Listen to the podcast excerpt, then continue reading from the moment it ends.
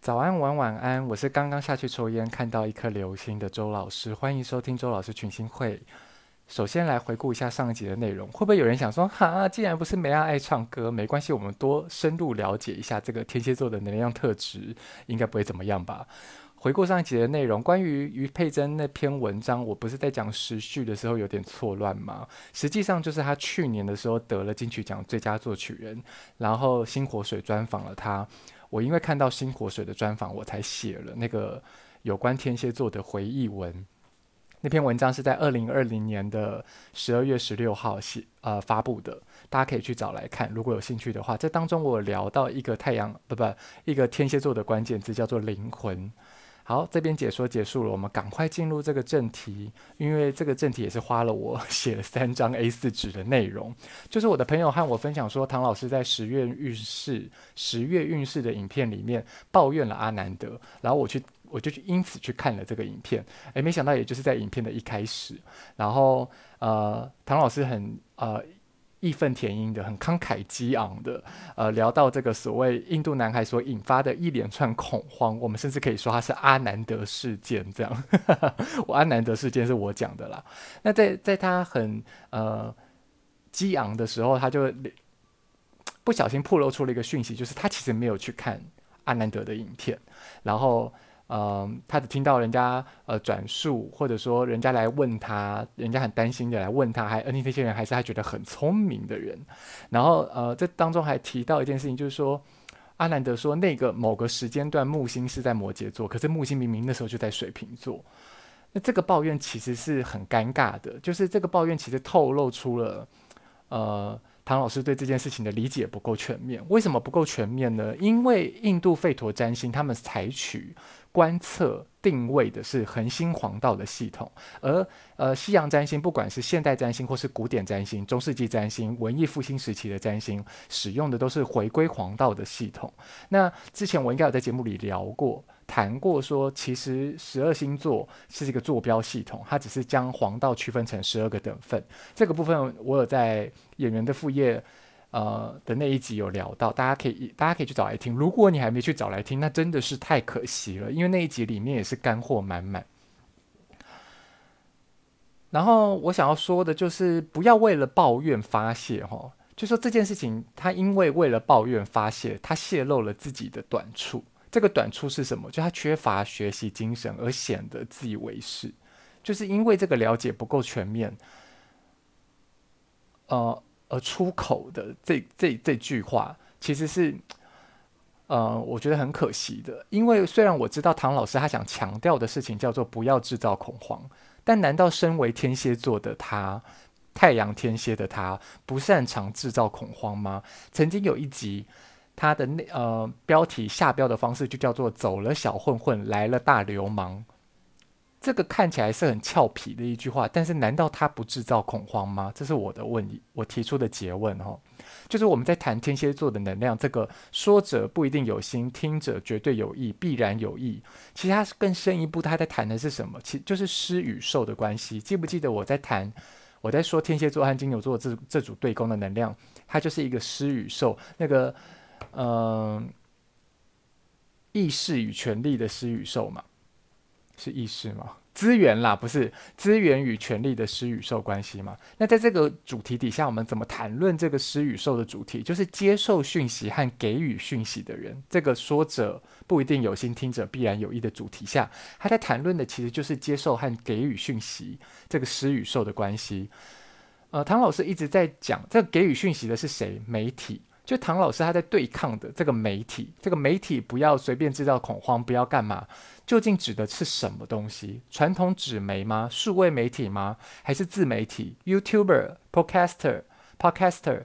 唐老师自己也身为媒体，他对抗的那个媒体，他同样经营的有声有色的这个自媒体，他自己本人对抗的东西是什么样的主题？他是在装傻吗？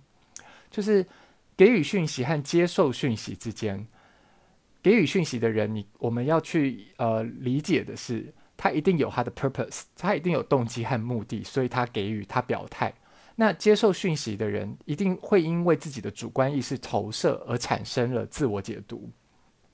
那在这个表态交流、呃表达交流，然后表达就是对应于给予讯息这个表达交流，对应于接收讯息的表态自己真实的情感。之间，在这这个天蝎精油的主题底下，他在谈的就是共识，创造共识。我们因为透过交流寻找共识，创造共识，那就是创造了我们彼此之间共有的价值，因为我们目光看向同一个地方嘛。那其实，其实。怎么说呢？我们做人其实都是可以截长截长补短的。那对唐老师来说，这个截长补短的长处是什么？其实就是他粉丝的信赖嘛。我们在聊上一集在聊像天天堂对像天堂的悬崖里面聊到的撑长长的迷惘。我说撑那个是什么？在撑那个长长的迷惘，是那个杠杆嘛？那个信赖就是杠杆嘛？那这个杠杆。因为这个杠杆，所以能够截长补短。但我认为，以我来说，懂得藏拙、藏拙才是更重要的事情。就是上升天平的我会意会到说，我们不为难别人，其实就是为了不要为难自己。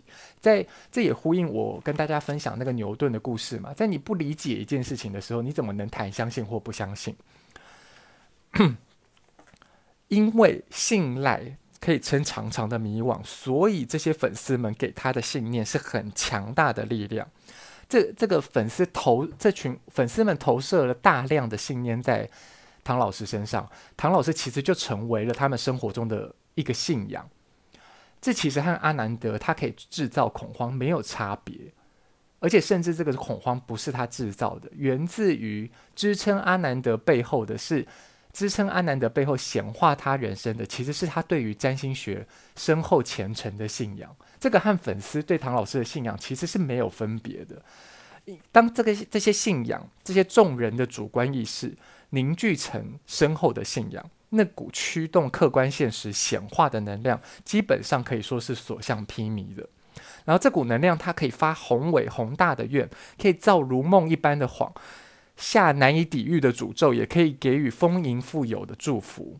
所以，当我们承载这些信念，我们这些占星师也好，疗愈者也好，巫者也好，我们真的不得不，甚至应该说是小心翼翼的去引领许多在生命中迷茫失措的人们，因为一不小心，这股能量，这股庞大的信念，这股能量也可能吞噬我们。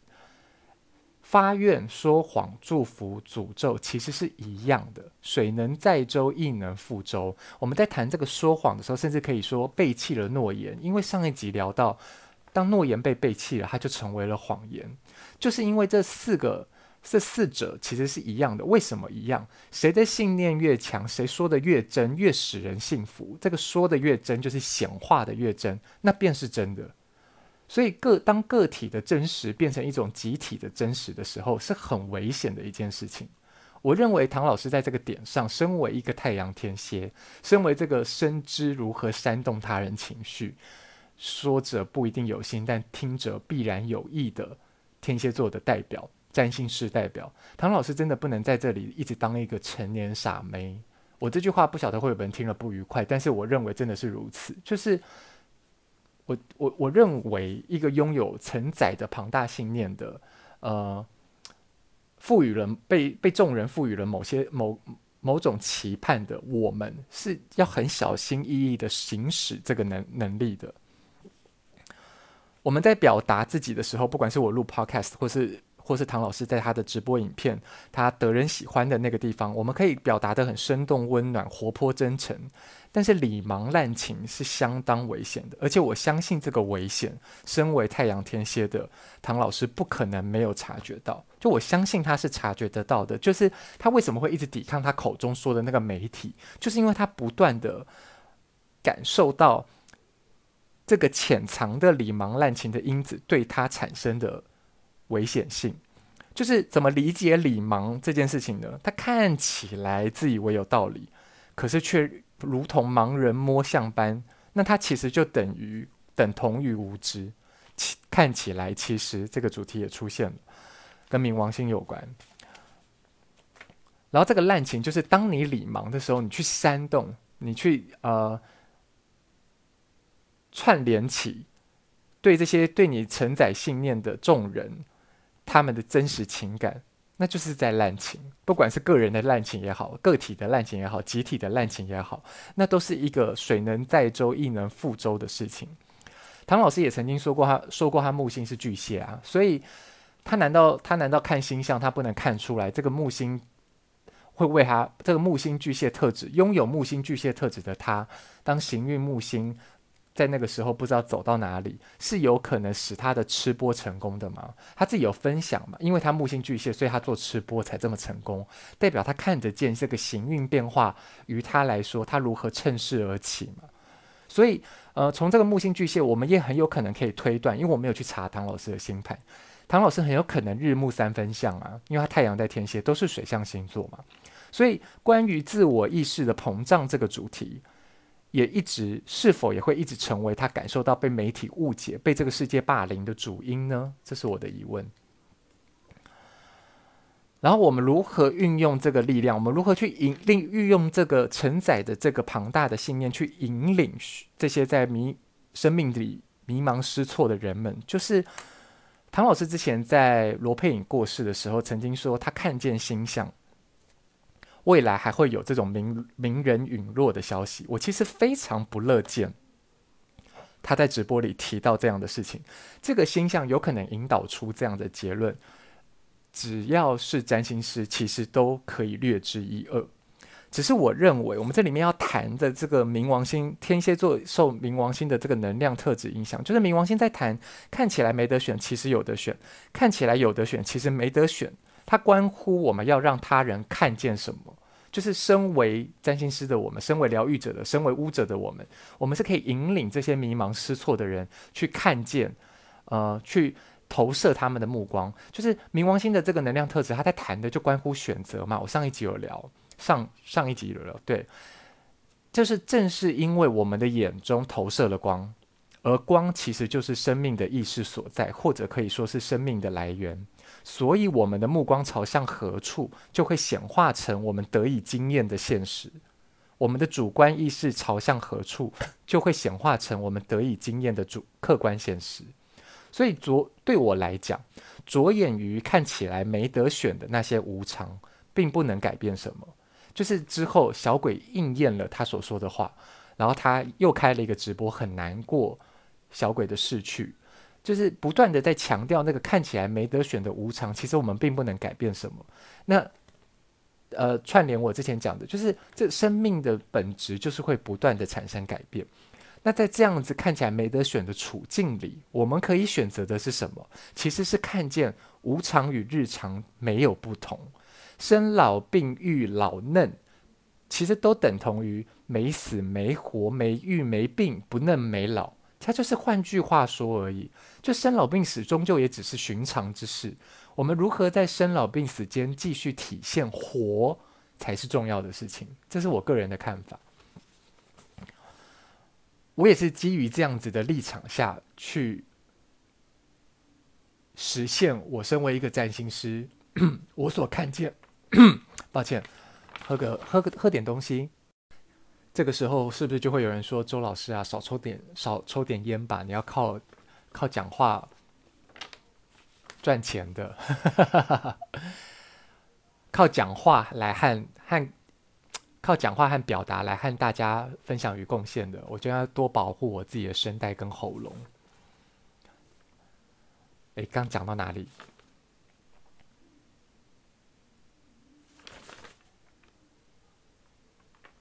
哦，而且真的很会切断点，喝东西、咳嗽，这样 就是生老病，这个这就是我的世界观嘛。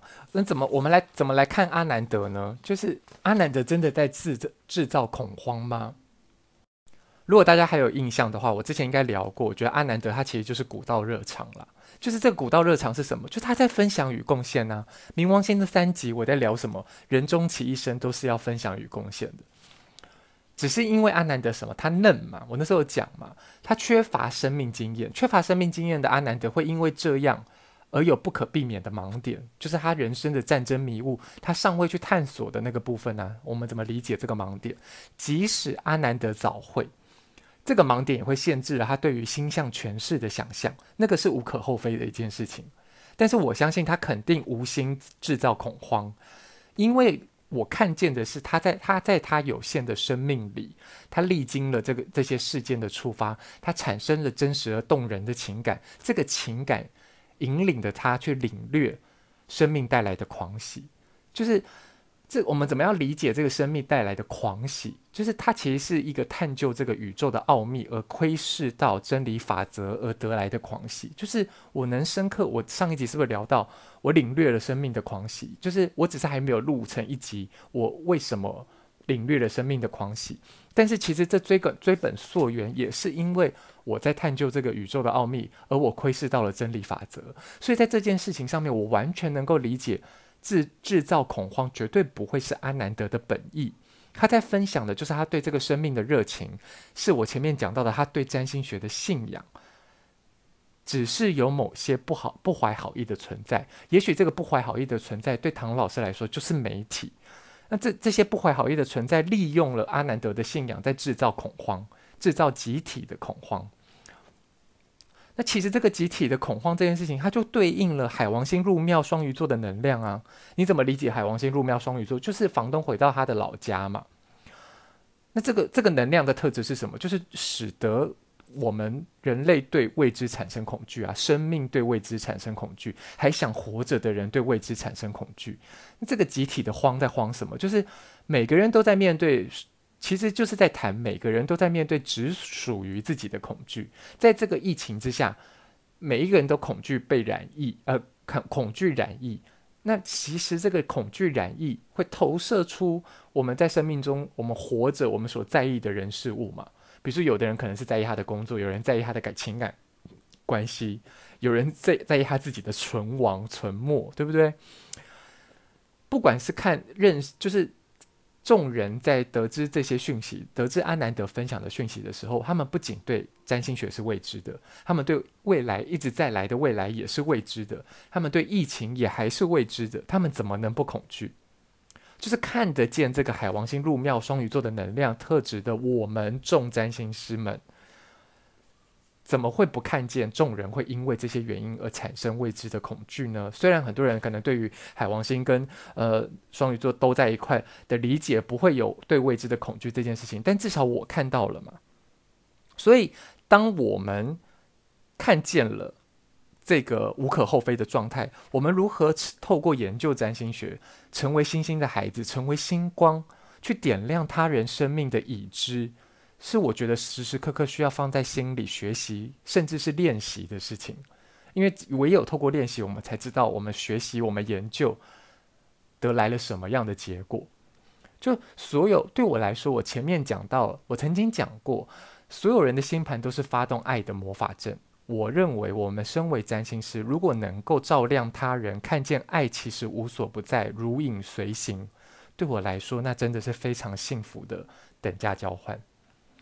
这这是一个我对于自己身为占星师的期许，也是我透过研究占星看见的世界观。我不是在跟唐老师 battle，我不是在 diss 他，我也没有要考 say 他。其实我会称他一声老师，就是因为唐老师在我过去的生命里面，他也曾经点燃照亮了我。我只是想要透过我借唐老师这些片面我所能理解的片面片段的生命经验，再和大家分享。我在占星学的过程当中，我所看见的，不断的更新着我的最高利益原则的，建立着我的世界观的这凡此种种。冥王星的三集，我谈到终其一生都是渴望分享与贡献的人的终其一生，但我们我们分享的是在海上滑行独木舟如何辨识星空，寻找生命的方向，亦或是。我们带来捎来了一个在无尽深海里可能有看不见的生物或感染源，会带来人类从未遭遇的病毒。这两者之间，世界其实是会依照我们的意念行动去回应我们的召唤的。那回应了世界，回应了我们召唤之后，它就会显化出最适切的模样。我不谈它是不是最好的安排，可是那绝对是我们的目光所投射的，我们的意念行动，我们的起心动念，呃。所向外散布的，所向这个宇宙、向梦想导师下订单的时候，世界是会回应这些召唤的。所以，如何你你这这这在这当中，我不晓得大家有没有领悟到，为什么我深谈这件事情？就是这其实是一个很复杂，嗯，很诡谲的能量特质，就是它可以用得很巧妙，它可以用用来呃鼓舞人心、激励士气，它也可以用来制造恐慌，就是。说者有意，听者无心的这个复杂版，说者不一定有心，但听者必然有意。我们就都是那些在分享讯息、接受讯息的人。我们同时扮演这两种角色，我们怎么能不看见这幽微潜藏在里头的危险呢？这个风险性呢？天蝎座能量是很擅长做，太阳天蝎的人是很擅长做风险评估的。我讲这些其实也不是想要好像。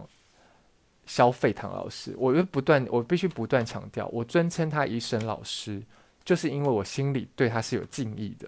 就是在这个十月直播的这个内容，我当然有我这些，我我因为我看见了这个，我体验了这个事件触发而产生的真实感受嘛。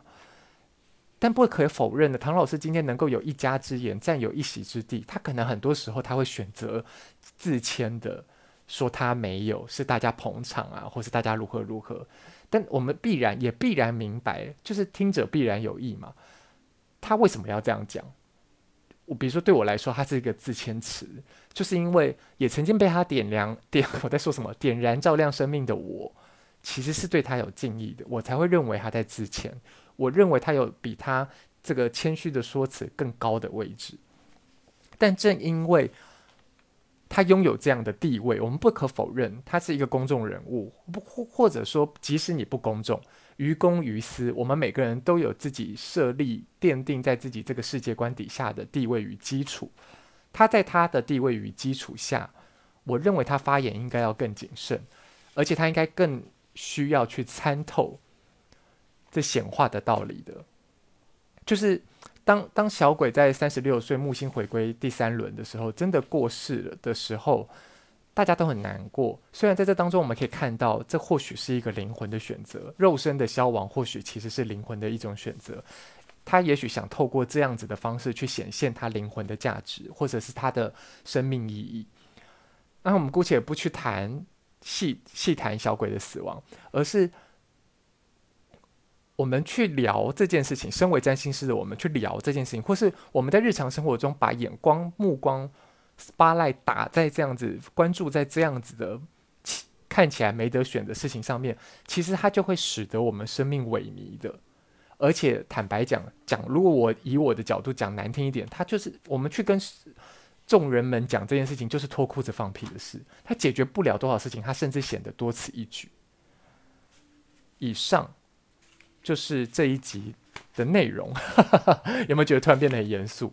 我我其实没有什么呃愤怒。小鬼事件发生的时候，我其实有点愤怒。但现在的我看待这件事情没有愤怒，我看得见唐老师的立场。可是我们也必须看见阿南德的立场是什么？就是嗯、我们要让我们的目光跟视野更宽广、更广广阔，我们才能看见这个生命的多样性。那个多样性不一定指的是，比如说有机物的多样性，而是它的可能性有多宽广，可能性有多立体、精致而复杂。我常常重复这些词，对吧？可是这就是我体验、经验生命至今我的真实感受啊。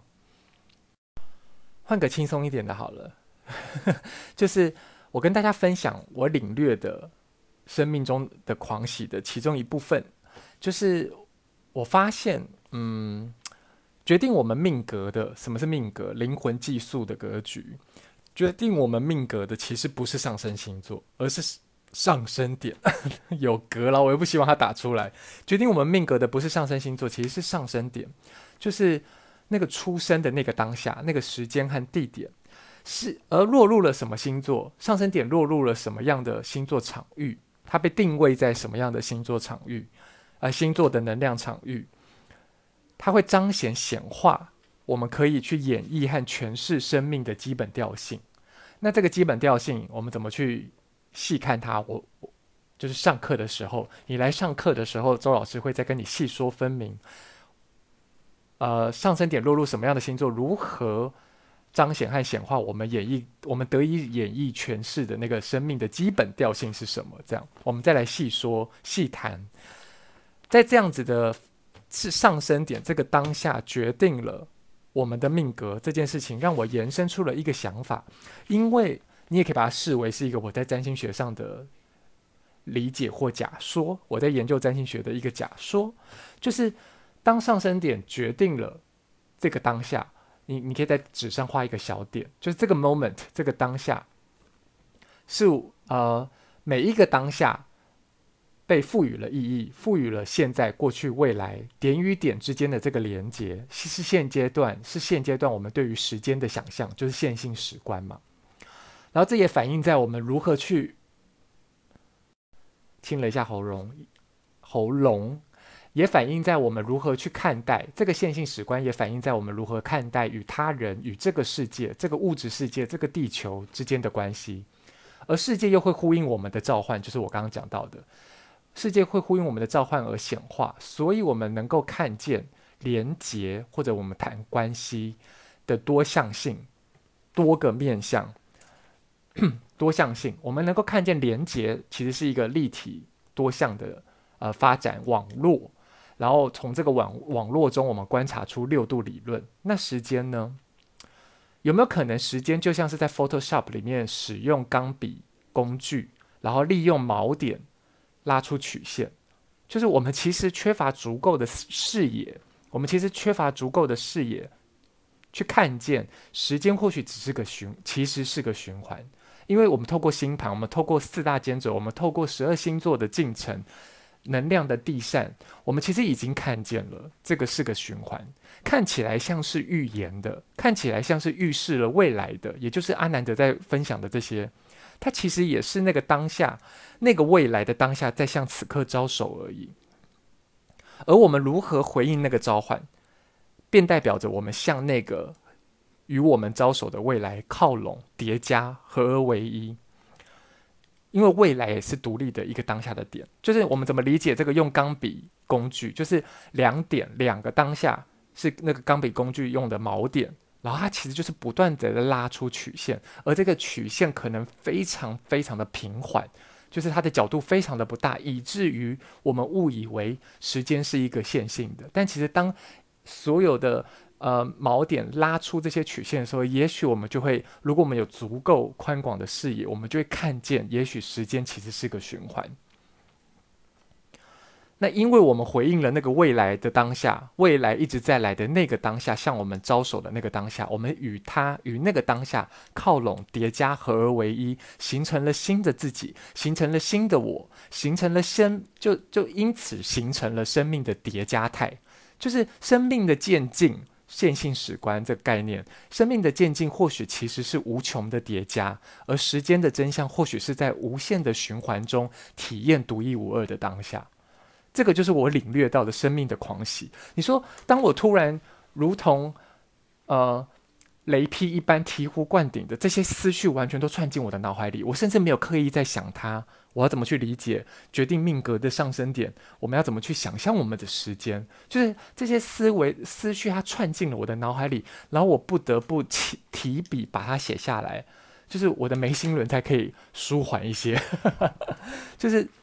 当当我们领略了这一些，或者说有一天，比如说我们在生活中有一天突然想通了某件事，那个在生活中想通了一件你认为很寻常的事情，其实就跟领略这个狂喜本质上是一样的。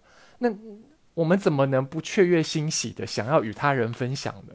其实阿南德的古道热肠就是这个而已，就是这个。那只是说他选择分享的内容。如果今天被人拿去，比如说我的这个整个内容真的有那个不怀好意的存在，他想要利用我对占星的信仰去扭曲这个内容，可不可以？他可以啊，因为说谎、发愿、诅咒、祝福是一模一样的事情嘛，所以他只要使得大家信为真，那这个现实、这个集体众人的相信，我是不是说宁可信其有也是一种信念？这个相信就会建构了一个属于他们的客观现实。嗯，结果讲到最后还是在认真的谈这件事情，希望能够大家大家能够明白周老师的苦心。老话一句，没事的话记得抬头看看星空。你可以在 Facebook、Instagram 搜寻周老师群星会找到我，跟我私讯聊聊天。你也可以在 Spotify、Apple Podcast、Google Podcast、First Story App 平台听到我的节目。当然，除了在 Facebook、Instagram 私私讯跟我聊聊天，你也可以在 Apple Podcast 帮我评分，评分也可以留下留言。呃，跟我分享你的心得感想。我之前两集一直忘记跟大家说，就是欢迎大家和我分享你属于你们的美亚情歌，以及你们听了美亚情歌之后的心得感想。我会非常感谢，也会非常感动的。你们捎来的每一个讯息，对我来说都是天使到访群星会的概念。如果你不想要私讯我，你想要隔一点时间段，不用那么立即的，然后你有比较多的话想讲，比较长篇幅的，你也可以透过 Bling Stars Club at gmail.com 寄信给我。当然，如果你觉得你好喜欢周老师的节目，你也可以抖内周老师的三餐。周老师的中华邮政账号，中华邮政邮局代码呃七零零，账号是零零零二三零零零二三九八零二九八八五一。应该都说完了吧？开始担心自己的那个 片尾有没有讲得不够完整。最近木星和土星也都是在天空中很亮，看得很清楚哦。如果大家觉得哎奇怪，我在台北或者我在其他都市看起来不是这样，欢迎大家来淡水来海边走走，踏踏浪，然后待晚一点的时候，你就可以抬头看看星空。我爱大家，拜拜。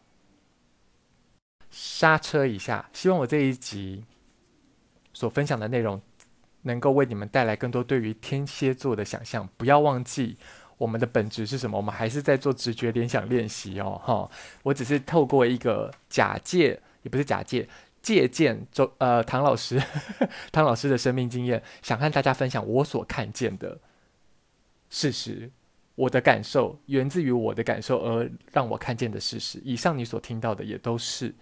我如何在这生命中去经验我的生命所得来的，嗯，我对生命可能性的理解，然后这也就是我身为一个占星师，我看待占星学的视角、观看的方式与大家分享。我爱大家，我还在犹豫要不要录天蝎座的下集。晚安。玩什么安？开头早安玩晚安了，Love you，bye。